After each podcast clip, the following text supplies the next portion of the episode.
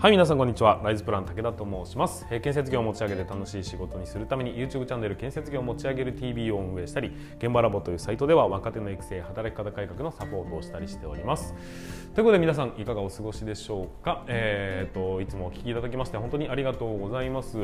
うんとまあ最近 ここ最近、えーどんより雲が続いておりまして、え、十勝は非常にまた寒い気温になっております。マイナス19度ですね。えーとまあ、風邪だとかをひかないように頑張っていきたいなっていうふうに思っているんですが皆さんちょっとこんな言葉をご存知でしょうかということでカムバック採用って知ってますかね？あのちょっと僕も知らなかった言葉なんで披露させていただくわけですがあのな要は会社に所属してましたと。その人が退職しました。で退職して例えばね他の企業に行ったとかもしくは起業していたっていう人を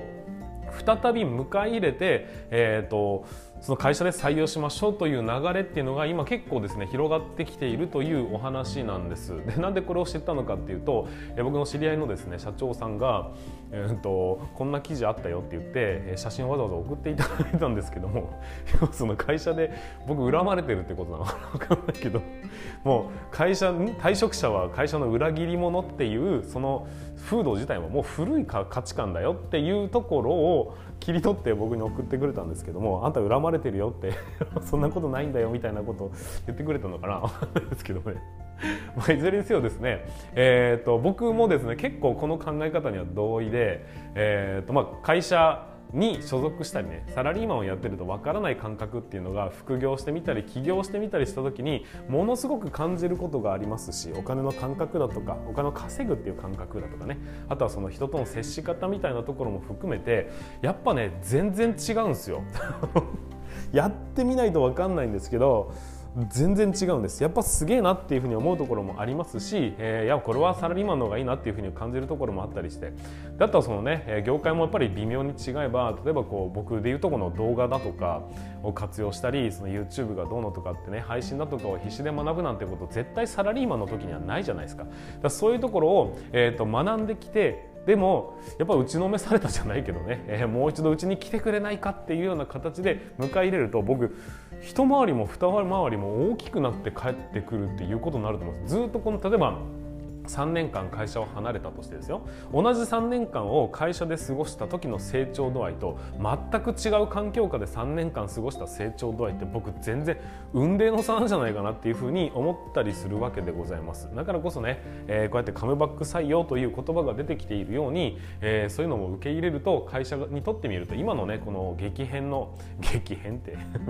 その変革の時代におきましてはすごくプラスに働くんじゃないかなっていうふうに思いましたんでね、えー今回ちょっと紹介させていただきました。まあそんなこんな、えー、と今現在僕は採用 採用じゃなかった新人スキルアップ研修ということで、えー、と今募集を本気でかけているところでございますのでもしもよろしければね皆さん、えー、とご検討いただきたいなというふうに思っております、えーオンラインで施工管理を教えるという意味ではすごく、えー有用な、えーとサービスとなっていると思います。近々、えー今日かな明日かな、えーと YouTube の方にも PR 動画の方がアップされますのでぜひねそれを見ていただいて内容だとか、えー良さだとかっていうことを語っておりますのでぜひそちらの方から、えーお問い合わせいただければありがたいなというふうに思っております。はいということで本日もスタートしていきますが皆さん準備の方はよろしいでしょうか。それでは今日も立ち入り禁止の向こう側へ行ってみましょう。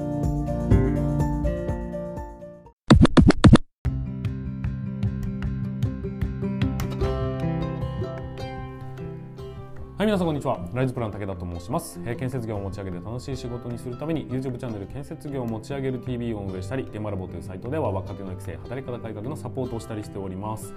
ということで本日もスタートしていきますが、今日のお話は何かと言いますと、環境が人を成長させるということでお話をさせていただきたいというふうに思っております。えっ、とまあ 大きく言うと、えー、と副業とか起業とかあとはね転職をするということに関してだいぶ寛容な、え世の中になってきたなと思うんですが、えところが建設業界はそうでもないよなっていうふうに感じる、え部分も非常にあるというふうに思います。まあ、それはね、え残業が多いからとかっていうことが起因しているものなのかそもそもの風土なのかその辺はねはっきりとは分かりませんがこれから、え残業規制が始まることによってどんどんその辺が明るみになってくるんじゃないかなっていうふうに思ったりします。じゃあ、えー、とそのね成長するためにそういうふうに新しい環境に飛び込むっていうことは果たして正解なのかどうなのか今回僕の見解というのをねその辺お話をさせていただきたいたいというふうに思いますのでぜひ最後までご視聴いただきたいと思います、えー、このチャンネルでは基本的には前半で1分から3分ぐらいの尺で、えーと、ざっとねまとめた凝縮した部分をお話しさせていただきますその後にその後その部分の深掘りをしていくというような構成になっておりますので、えーと、忙しい方は前半だけ、え忙しくない方は 忙しくないけど最後まで聞ける方はぜひね最後まで、えーとご視聴いただければというふうに思いますのでよろしくお願いいたします。さあそれでは進めていきましょう。えーと、成長は、えーと、環境に依存するそんなこと言ってないね。はい行きましょう。えー、いますよこれ結構ね緊張するんですよね早くやらなきゃいけないね。はい、はい、ということで、えーと成長は環境による環境が人を成長させるというような話になるわけですけども、えー、例えば1年生で、入社しましたってなった時の1年生の成長速度ってえぐいんですよ。いやまあ、全く知らない言葉の中で、えー、学んでいきますんでゼロからスタートするとすごい勢いで吸収していくよねって話になるんですがじゃあ5年目の所長と15年目の所長を比較した時にどのぐらいの差があるのかって言われると、まあ、経験値の差は当然ありますけどねやっぱね、えーと、そもそもの仕事はある程度できるっていうところは一緒でそこから、まあ、より鋭くより、えーと、細かいところに目が行き届くかっていう勝負になるんですが現場を終わらせる能力があるという意味ではやっぱね、えーと、そこまでの差がないんじゃないかなっていうゾーンに入っていくと思うんです。要は時間の経過とともに新しい環境に飛び込んだばっかりの時には成長の速度はすごいがでも時間が経つこ経つとともに、えー、その成長速度って鈍化していくよねっていう話です、まあ、これを踏まえて考えた時に例えば副業を始めますってなったら、えーと、今までね僕のやった自分のやったことない人を集めるとか、まあ、お客さんに集めてこなきゃいけないですし、えー、それに販売をするだとか、まあ、もしくはね、えー、そもそもその、うん、と事業自体にやるために動画編集を学び学ばなきゃいけないんだみたいなところから始まっていくといろんなスキルを手に入れるっていうそれを全く知らないところからスタートするとやっぱね成長速度って凄まじいものがあって、えーと、覚えるもの感じるものっていうのはたくさんあります。当然起業するっていうふうになったらもっともっとすごいハイレハイスペックなね、えーと、学びをしなければいけないですし転職をするっていうことだって会社の環境を変えるということになりますんで結局はその成長速度というのはガーッと上がっていくことになるんです。僕は何が言いたいのかっていうと、えー、こういうふうに転職だとかね、えー、副業起業することによって環境が変わり環境が変わると新しいことを覚えるということになって人間って成長するよねとそういう人たちがたくさん増えたもしもね建設業界が出来上がったとすればみんなの底上げにつながっていくっていうことになるので、まあ、そういう意味でもね建設業界の流動化っていうのは進んでいくべきなんじゃないかと僕は思ってるって話です。まあ、当然ね、えー、そこの流出してしまう側の会社だってあるわけですがその会社さんだって結局ね、えーと、流動性が高くなってるってこと他からの入りやすくなっているという状況なんですからその人たちをしっかりと呼び込むためにはどうしたらいいのかっていうことも踏まえた上で考えていくと会社自体の底上げにもなっていきますんで流動性というのは建設業界にとってあってはならないなくてはならないものそして環境というものが人間を成長させるっていうこと成長したければ環境を変えるというのがね一番近道なんじゃないかなというふうに思いますので今回お話をさせていただきました。はいということで3分ぐらいいっちゃいました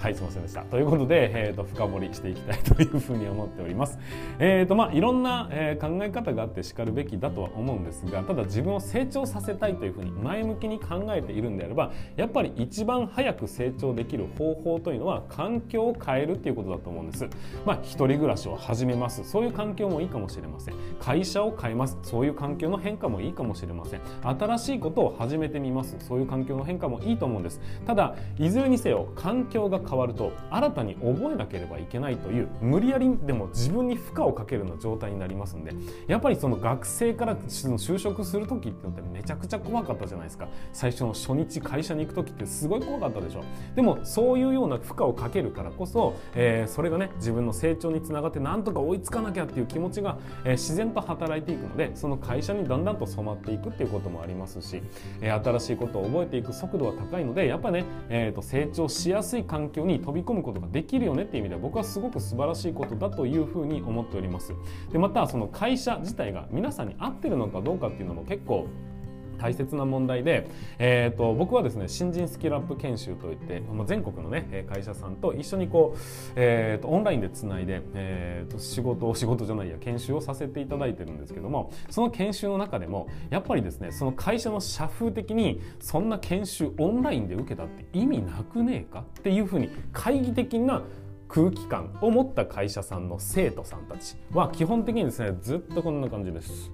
だって意味ないと思ってるからねその皆その人たちが意味ないと思っているのではなくおそらく上司の人たちがそんなもんやって時間の無駄だって会社やれって言うからまあ受けるけどさみたいな空気感を出しているとちゃんと若い人たちにはつな伝わりますしその会社の、えーと、複数人入っている人たち全員そんなこんな感じで見てるんです。で、えーと、周りが気になってしょうがないみたいな。だけど一方、えーと、教育っていうのはしっかりやるべきだというふうにその、ね、キャリアアップみたいなところをちゃんと本気で考えて研修を取り入れてる会社っていうのはむしろ上司側の方がお前ちゃんと集中しろよっていう環境にするために会社ですその、ね、わざわざ現場から離れて研修を受けたりだとかっていう計らいをした上でやってるそういう生徒さんたちはものすごいメモを取りながらガンガン質問してくるという環境になっていきます。このぐらい会社選びっていうだけでも成長ができるかできないのか、えーと、そういうところってかなり変わってきますんで、えやっぱりこう転職するということだってすごくね重要なことだというふうに思うんです。で、まあ、こういうふうに会社の中で、えーと、会社の中というか皆さん個人の話だとか、まあ、会社の中で考えた時にもやっぱりそういうのって大事だよねっていうふうに思うんですが、まあ、ことね建設業全体で考えた時にも先ほど言った通りやっぱり流動性を高めることによって、えいろんな会社さんがいろんな人たちが、えーと、寄ってたかってこう成長していくことになるわけじゃないですか。まあ、少なくともね IT 関連で副業しましょうかっていうふうになった人がそもそも建設業界を俯瞰してみるタイミングになるわけですよ。IT をこうやって売りますよって言ってるのに、えーと、実際の仕事はずっと紙でしか仕事してないってなったら違和感を覚えるじゃないですか。そうなるとその副業をしていた人っていうのは会社に対してこういうことってできませんかねっていう提案ができるようになってくるとそれはそれでプラスですよねっていうふうに新たな知識だとか新たな、えーと風というものを業界の中に、えー、うんと持ってくるためにはやっぱり他の文化っていうのを知らなければいけないと思いますし中にずっと閉じこもっていると建設業界井の中の蛙って言われてもしょうがない状態に現在現在なってるというふうに思うんです、まあ、だから副業はどんどんどんどん斡旋斡旋してでもねやっていくべきだというふうに僕は考えておりますしただ人によるっていうのはあるとは思うんですけどねやる気がないのに無理やり副業させられたって、えー、とただブラックだなんだというふうに言う話になってしまうんですがただ楽しい自分のね趣味レベルで、えー、と副業していくだけでも多分本人のスキルアップになるということはつまり会社とは人ですからその人が成長するということは会社にとってプラスになることは間違いないんじゃないかなっていうふうに僕は思ったという話でございます。まあねいろんな考え方があっていいと思いますが、まあ、いずれにせよ僕は人間が成長する方法はどうしたらいいのかっていうことをいろいろと考えていかなければいけなくて会社が成長する会社が成長するって会社っていうのは人ですからから人をどうやって成長させるのかっていうのを本気で考えていく。新人さんはよりスピード、えー、もスピード感を持って成長していく。そしてベテランの方たちでも新しい知識を取りに行くというそういう好奇心を失わないようにするっていうところも考えた時にどのような手立てを打っていくのかをもうね、えー、本気で考える時期が来ているんじゃないかなっていうふうに思いますしそういう手立てをしている実際の会社さんもたくさんありますんでそういう事例も踏まえた上で皆さんの会社さんもしくは皆さん自身がいろいろと考えてみられてはいいんじゃないかなっていうふうに思いましたので今回お話をさせていただきました。はいということでちょっと尻滅裂になってしまった部分もあるかもしれませんがご容赦いただきたいと思います、えー、このようにですね、えー、人の成長だとか会社の成長を踏まえて建設業界をねもうワクワクしていくようなそんな業界になるための、えーと、とお話をねこれからもどんどんしていきたいというふうに思っておりますのでえー、気になった方はぜひチャンネル登録、フォローお願いいたします。また、いいねだったりね、えー、コメントとかも書いていただけますと僕の方も励みにもなりますので、そちらの方もよろしくお願いいたします。はい、ということで本日も最後までご視聴いただきましてありがとうございました。また次回の放送でお会いいたしましょう。それでは全国の建設業の皆様、本日もご安全に。